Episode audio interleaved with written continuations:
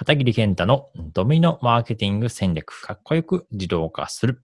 ようこそ。こちらのポッドキャストでは、えー、私、片桐健太が、まあ、このドミノマーケティング戦略、そういったあの、マーケティングのあの、コンテンツについてお話をしていきたいなと思ってます。結局、まあ、目標って言っても、まあ、そこに行くために、まあ、細分化していくと、結局毎日、また、例えば、まあ、1日1回 SNS 投稿しましょうとか、そういうちょっとした細かい作業になっていくと思うんですよね。で、まあ、ここまで落とし込めてて、まあ、かつこれを、まあ、いついつやります。例えば、まあ、毎日やるやつだったら毎日。まあ、週に2回やるやつだったら、まあ、週2回とか。そういうふうに細分化していって、まあ、それ以外、まあ、それ以上細かくできませんっていうところまで行くと、えっ、ー、と、実際の、まあ、アクションプランになりますよね。実際やるべきことが明確になってきますと。で、それをまあ、いつやるのか、いつまでにやるのか、それ毎日やるのかっていうところまで落とし込んで、それをちゃんとスケジューリングする、自分のカレンダーに入れておくっていうところまで行くと、これをやるかやらないかの選択肢になるので、まあ、それ、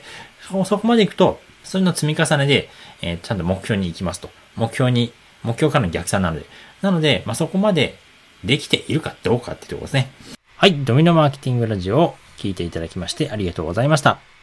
Facebook のメッセンジャーを自動化システムとしてビジネスのオートメーションをすることができるメッセンジャーボット、こちらの無料オンラインコースをご用意しました。